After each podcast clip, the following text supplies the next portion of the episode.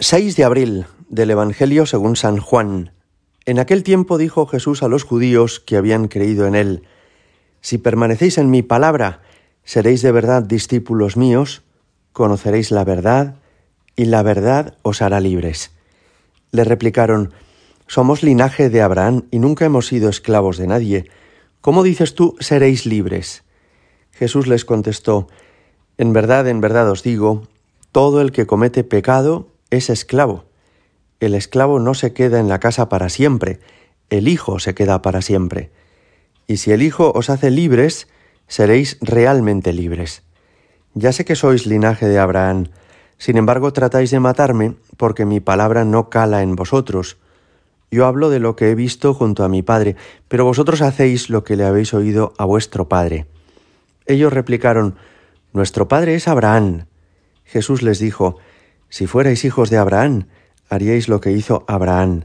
Sin embargo, tratáis de matarme a mí, que os he hablado de la verdad que le escuché a Dios, y eso no lo hizo Abraham. Vosotros hacéis lo que hace vuestro Padre. Le replicaron, Nosotros no somos hijos de prostitución, tenemos un solo Padre, Dios. Jesús les contestó, Si Dios fuera vuestro Padre, me amaríais, porque yo salí de Dios y he venido. Pues no he venido por mi cuenta, sino que Él me envió. Palabra del Señor. Estos días que nos faltan hasta llegar a la Semana Santa, se va esclareciendo cada vez más la actitud de los fariseos que son contrarios a Jesús y la actitud de Jesús que cada vez va desvelando más plenamente su identidad profunda. Él es Dios mismo, Hijo enviado por el Padre. En este Evangelio que hemos escuchado, Jesús nos dice esa frase que es tan conocida para todos nosotros, la verdad os hará libres. Y esto nos permite reflexionar hoy sobre qué es la libertad y qué es la verdad. Quizá nunca se ha hablado tanto como en nuestra época sobre la libertad. Es un valor que está de moda y en todas partes y en todas las civilizaciones se propone como la meta de todos los ciudadanos. Tenemos que ser libres, libres para que haya libertad de prensa, libertad de opinión, libertad de expresión, libertad de cátedra, libertad para contraer matrimonio con quien uno quiera, libertades económicas para comenzar una iniciativa o una empresa. Pero aunque nunca se ha hablado tanto de la libertad como ahora, quizá pocas veces en la historia ha habido menos libertad que ahora. Me figuro que todos sois conscientes de qué porcentaje tan elevado de la sociedad occidental vive esclavizada por, por muchas taras, por muchas esclavitudes y vicios. Por ejemplo, el porcentaje de alcoholismo, de consumo de drogas que enganchan a muchos jóvenes y adultos, el porcentaje de personas que viven también enganchadas a la pornografía o a las nuevas tecnologías. Hoy en día hay mucha más gente probablemente más que en otras épocas de la historia, que viven como interiormente esclavizados, atados. No son leyes las que los atan, no son seguramente tiranos salvo en alguna región de la tierra, sino que son nuestras propias esclavitudes interiores, nuestros pecados. Y por eso decía también Jesús, todo el que comete pecado es esclavo. A lo mejor vive en un país libre, democrático, pero una persona que vive en el pecado vive esclavizada. A todo esto Jesús nos da una luz para entender por qué, por qué el pecado esclaviza. Y es que nos dice, la verdad os hará libres. ¿Qué es la verdad? La verdad es la adecuación de las cosas que pensamos o decimos con la realidad. Y la libertad consiste en que una persona pueda desarrollar todo todas las capacidades que Dios le ha, le ha dado sin coacción externa ni interna.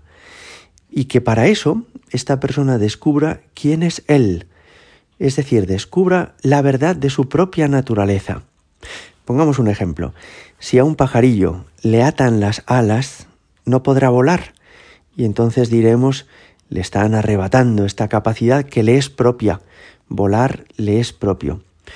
Pero el que un caballo no pueda volar no le resta ninguna libertad, porque el caballo no, no ha nacido para volar, no forma parte de su naturaleza. ¿Qué es la libertad? Es la capacidad de desarrollar lo que cada uno es, es la capacidad de cumplir lo que está en nuestra naturaleza. Eso es la libertad.